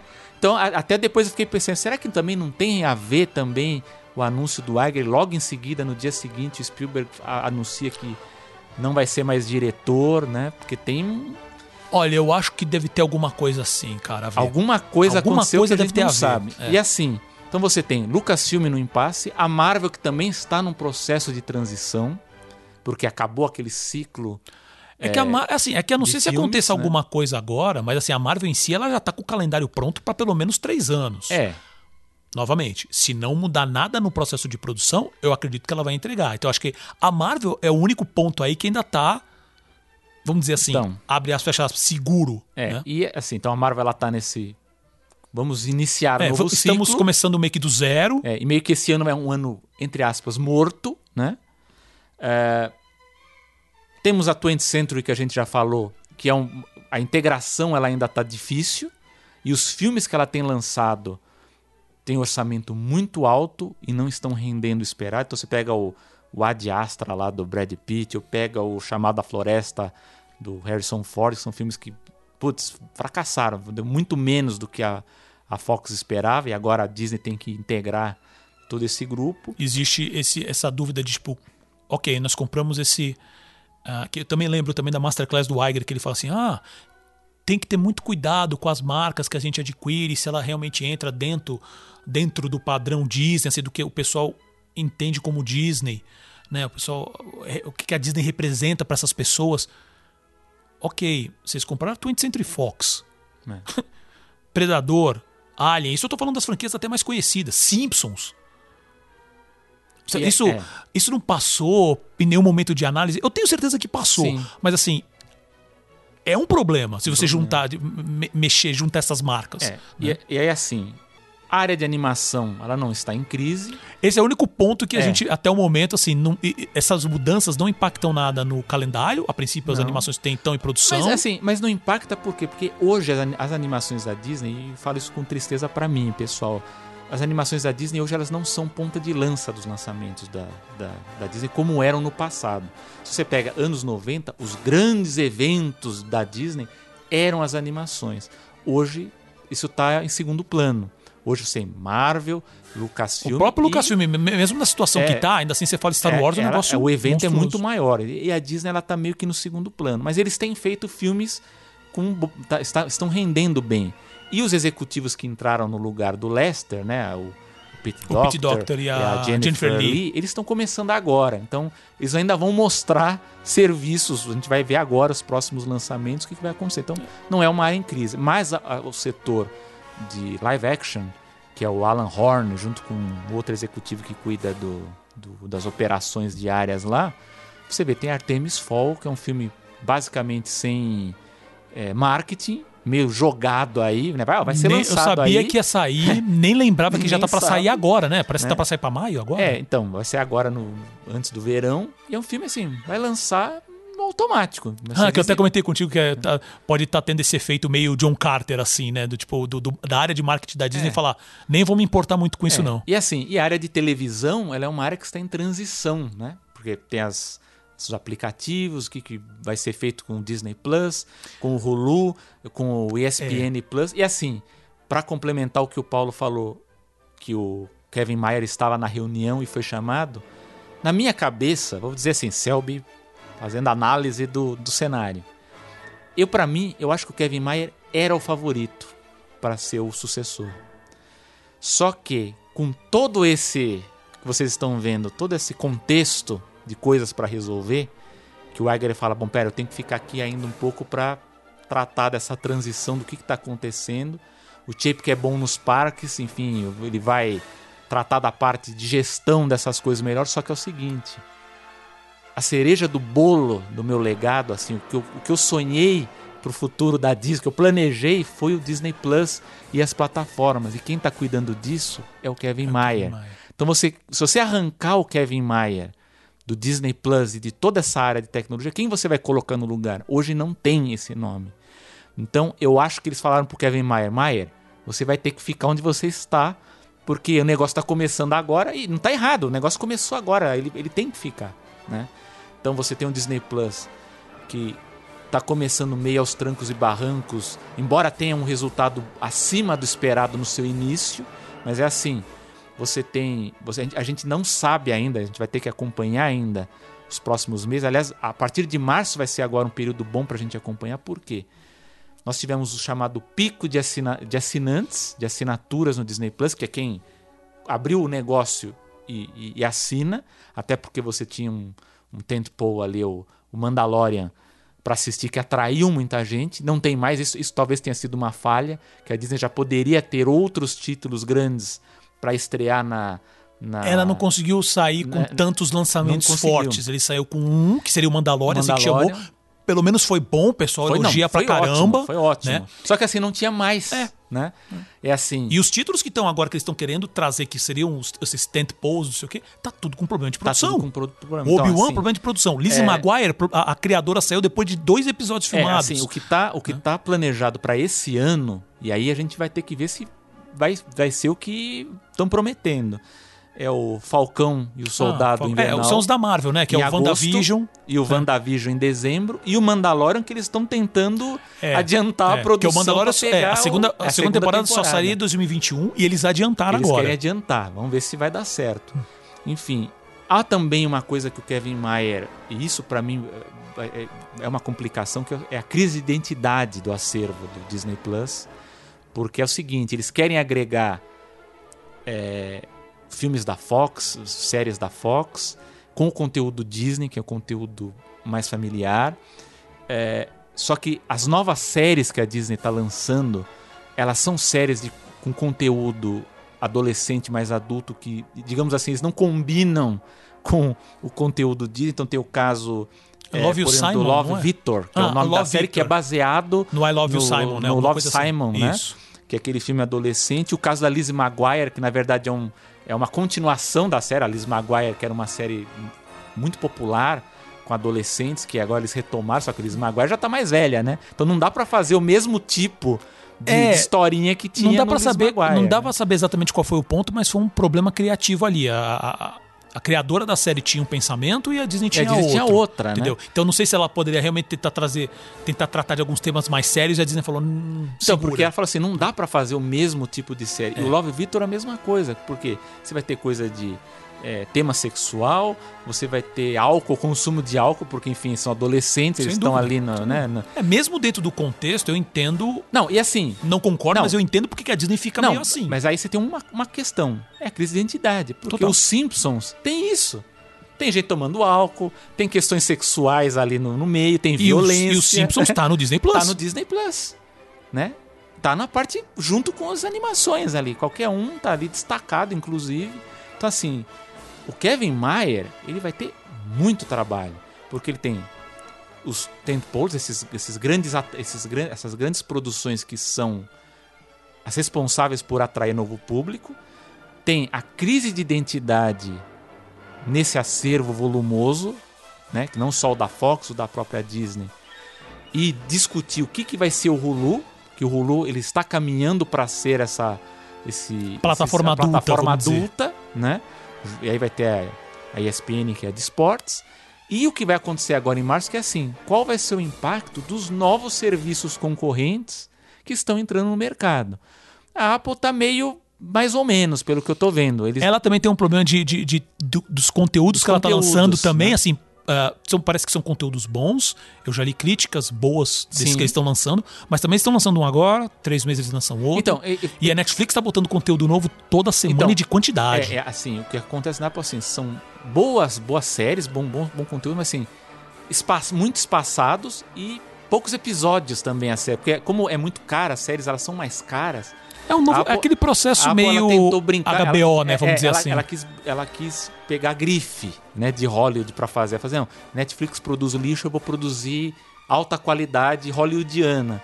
Só que produziu menos, né? Então ela vai ter menos acervo para oferecer. E a Netflix está comprando e produzindo, tá testando o mercado. Produz porcaria, tem algumas coisas acertam, outras coisas não. Então assim, E tem é- um outro ponto também do, do Disney Plus que é, que é que eu li essa matéria também fiquei meio intrigado, porque há alguns analistas que falam que assim, esse, esse primeiro mês, primeiros dois meses de Disney Plus foi um negócio, sei lá, na primeira, as primeiras 24 horas, 10 milhões de assinantes. muito grande. Come- começo de fevereiro tinha 28. A previsão agora no fim de fevereiro é de tá chegada em 30.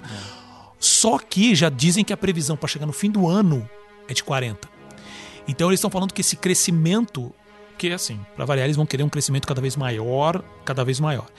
E existe, eu li comentários falando que ah, nos Estados Unidos Disney Plus já meio que está alcançando o seu limite. Sim. Apenas usando como exemplo, ah, nos Estados Unidos a, a, a Netflix está com 60 milhões. 167 milhões no mundo inteiro, desses 167, 60 milhões nos Estados Unidos. Então eles estão falando que provavelmente, então, se, se mantiver essa previsão de no fim do ano chegar em 40, eles já estão, hum, a gente já está chegando ali no limite, então não tem mais para onde crescer. Entendeu? Então, será que isso também. Isso provavelmente isso deve estar na, na linha de frente deles. Eles cresceram. Eles já chegaram. Basicamente é assim, eles chegaram no limite muito rápido. É, e assim, e Né? o Kevin Mayer, eu assisti uma entrevista dele no final do ano. E o apresentador, não sei se ele é um jornalista, ele fez perguntas assim bem espinhosas, né? Que ele, ele, enfim, ele é mais carismático do que o do que o próprio Iger. Embora o Iger ele seja muito político, né? ele, ele com o tempo ele aprendeu muito bem a fugir de perguntas difíceis. Mas o Kevin Mayer dá pra perceber assim quando a pergunta é, é mais espinhosa. Porque assim, o que se percebe é que a Disney, o Disney Plus ele corre esse risco, entre aspas, de já alcançar o pico muito antes do que o esperado, embora todo o planejamento seja para que ele se pague em 2024, né? Então ele, ele, ele, ele vai alcançar esse, esse pico. É, há essa questão de que já é meio esperado de que o valor que você paga de mensalidade ele vai aumentar, que ele não vai ser esse atual. Então, provavelmente, quando ele tiver mais acervo, ele, ele, ele tiver uma variedade maior e tiver já mais esquematizado o esquema com o Hulu, enfim, de, de qual conteúdo entra o que, eles vão dar uma, dar uma mexida nesses preços. Mas é assim, o Kevin Mayer ele é necessário também para resolver o impasse com as outras plataformas. Porque uma pergunta que o apresentador fez lá, o jornalista, foi: pelo acordo atual do Hulu, as séries novas, a emissora de TV aberta, sei lá, compra os direitos, ela exibe o episódio e no dia seguinte já está no Hulu. Quer dizer, o ganho que a emissora tem com essa série, ela já reduz. E como ela já vai para o Hulu, você perde totalmente o, o, o, o, ganho que a Disney que teria com, com esse produto em outras plataformas. TV a cabo, enfim, syndication, toda aquela, se perde para o Hulu. Assim, ele disse que ele desconfia que os executivos das próprias emissoras de TV reclamam, eles que, que, que há né, que, dúvidas também sobre isso, mas que ele não escutou, quer dizer, não, não veio ainda para ele isso. Mas eu acho que isso vai ser uma, uma, da, uma das coisas pendentes que a Disney vai ter que resolver esse ano, que é o quê? Que é o que o Iger diz no. Acho que, se não me engano, ele diz isso no livro bem, que é a ruptura. Quer dizer, a Disney está trabalhando com ruptura das plataformas. E eu acho assim, ele, ele tem que ficar lá nesse período de implantação do Disney Plus.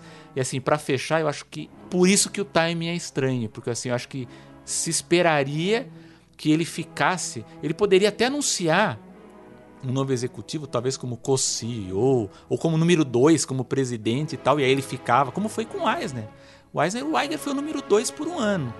Para que ele ficasse mais um ano, para pegar o Disney Plus deixar ele instalado ali funcionando e sair. Então, assim, na minha opinião, Kevin Mayer, digamos, era o, o, o grande nome de mídia para assumir esse cargo, mas por essas razões que a gente está discutindo aqui de contexto, acabou caindo no colo do Chapek, mas a gente tem ainda que descobrir qual que é o qual que foi realmente o ponto, qual né? que é o ponto que fez com que antecipasse essa decisão é que se realmente estava é. entre os dois, por que, que na hora fez mais sentido assim? Se a gente vai ter que tirar um dos dois, por que, que faria mais sentido tirar o dos parques, tá, que tá vindo num faturamento Bombando, absurdo, é.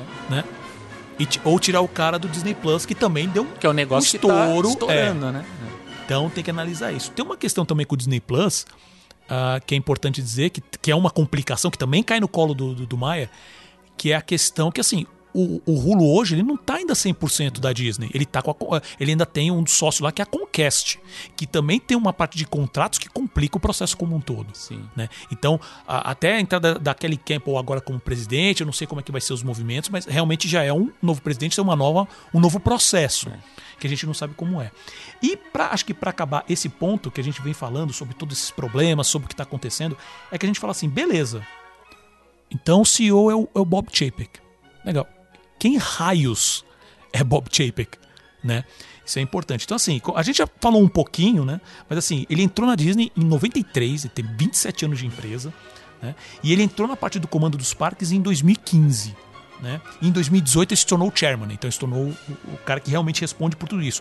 Parques, experiências e produto, né? Que é a área como um todo. Uh, ele já, antes disso, gerenciou a área de produtos de consumo, tá? Distribuição de filmes e é de home entertainment também, que foi como mencionei agora um tempo atrás, é, que ele foi ele que os textos que eu li sobre isso não falam que foi ele que criou o conceito, mas foi que ele capitaneou a questão do Disney Vault.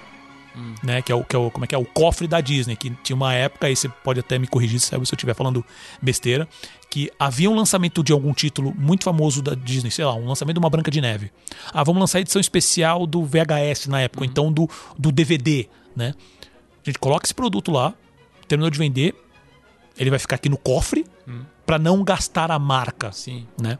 O que é muito engraçado, ainda mais você vendo hoje, onde Disney tem que ter em todo lugar, em todo momento. É. Então isso também é um contraste interessante, que até na época, aí eu tô falando mais como fã mesmo, que eu achava isso muito Pô, não quero, quero ver o filme agora, cara. Como assim não tem produto disso ainda, né? É, uma coisa, só um factoide aqui. Ele é formado em microbiologia pela Universidade de Indiana Sim. e ele tem MBA pela Universidade de Michigan State. Né? Ah, e foi sobre a responsabilidade do Chapek mesmo, o lançamento do, da Disney Shanghai, né? E a, as terras, o Star Wars, né? O Galaxy Edge, tanto na, na em Orlando quanto na, na Califórnia. E o importante é que a gente vem falando justamente dessa questão do, do, dos parques, né? Uh, como também vem aumentando o faturamento e tudo mais. Os fãs não gostam dele, não. É. Diz que tem. Aí tem alguns pontos. Aí você obviamente vai poder detalhar isso. Assim, mas assim, diz que ele não é um cara lá muito carismático, é. tanto que a gente mencionou antes. Ele mas é não só ainda. É, não só isso, mas também todo esse processo que a gente já falou, isso em programas anteriores, que é a questão do aumento dos parques, como isso vem acontecendo todos os anos nos últimos anos, né? Isso os fãs. E, e não só isso, acho que o, acho que o pior para mim desse processo inteiro, que aí eu, como fã, eu acho que é, é, eles ultrapassaram o limite para mim. Que é, foi quando eles começaram a mexer no Epcot. Hum. Especificamente. Eu acho que você jogar as franquias no Epcot. Isso foi ideia dele. Então, esse é o ponto que me incomoda. Porque eu entendo os outros parques, a questão das franquias e tal, tudo mais. Cara, o Epcot, teoricamente, tinha que ser uma coisa mais idealizada, uma.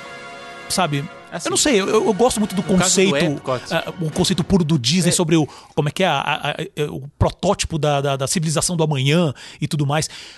Vai ter a montanha russa do, do, do Guardiões da, Galáxia, vai ter a área não, da Moana. cadê as nações? Bob... Cadê a questão da energia? Assim. Sei Bob lá. Chapek, ele é pragmático nesse aspecto. Ele viu o seguinte: o que que, o que, que a gente pode fazer para atrair o visitante, enfim, e trabalhar a marca, né?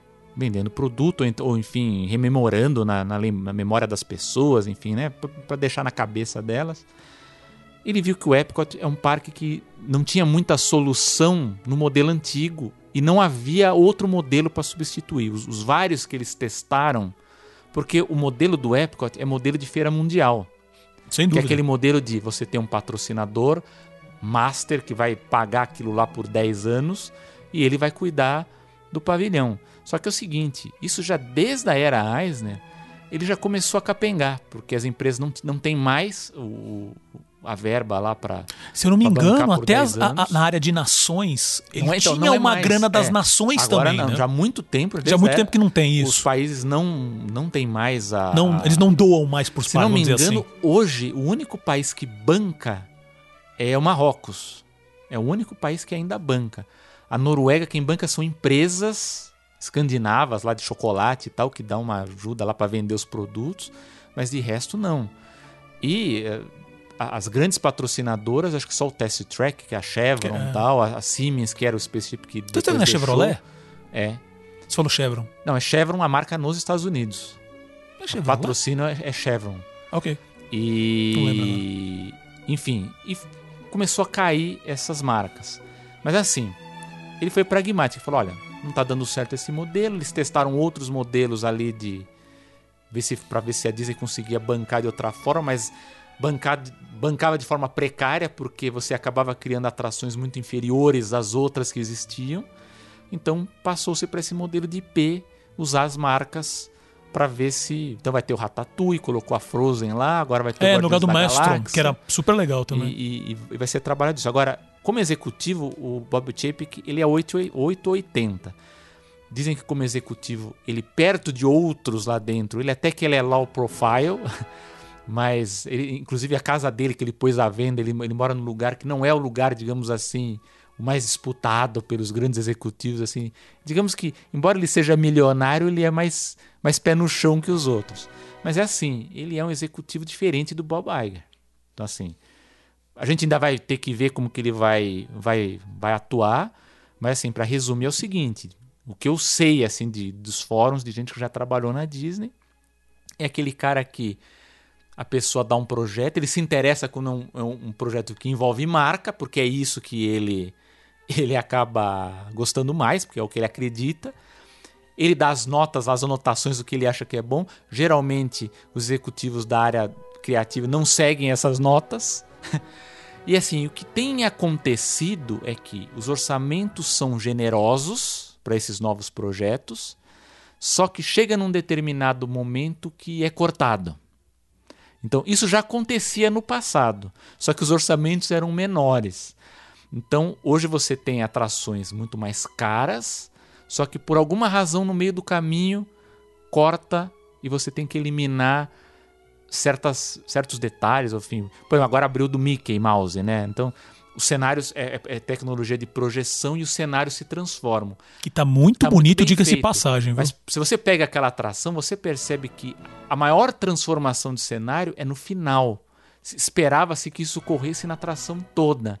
Então já tem gente dizendo assim: pera um pouco, mas será que isso não devia ocorrer em toda a atração e não cortaram? Não, vamos fazer só a projeção com o cenário 3D que funciona, ah, dá o, o, efeito é bom de qualquer jeito, não precisa, deixa só pro final, porque o final, igual o Avatar lá que só tem um animatrônico de última geração no final, dá, deixa, deixa ela eu achei, só no Eu achei final. um tanto frustrante é, então, isso. Então, o Bob Chapek ele tem um pouco disso, assim. Ah, tem uma grande área, vamos investir em duas atrações. Ah, nessa a gente investe bem, nessa segunda vamos, vamos ser um pouco menos, porque ó, já tem aquilo que chama muita atenção, a área já está muito bem feita, né? O problema é isso feito no meio do caminho, é, né? Então, então, assim, ele é um executivo que a gente tem que tomar muito cuidado, porque ele é um executivo de resultados. Então ele quer saber o resultado a curto, médio prazo. O Bob, o Bob Iger, ele é um cara que ele pensa mais no longo prazo.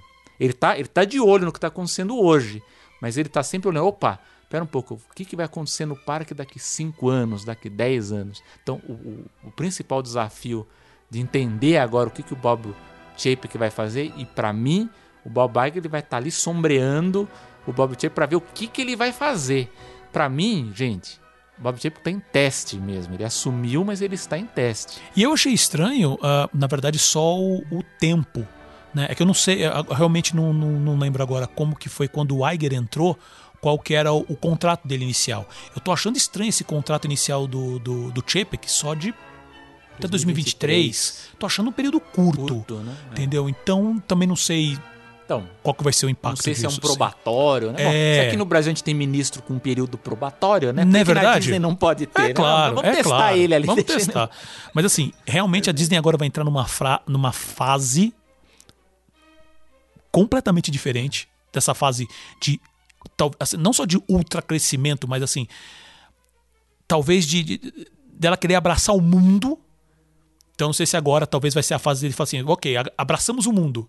Agora a gente precisa fazer esse, é. esse, esse mundo rodar Sim. direitinho, afinado entre todas as áreas.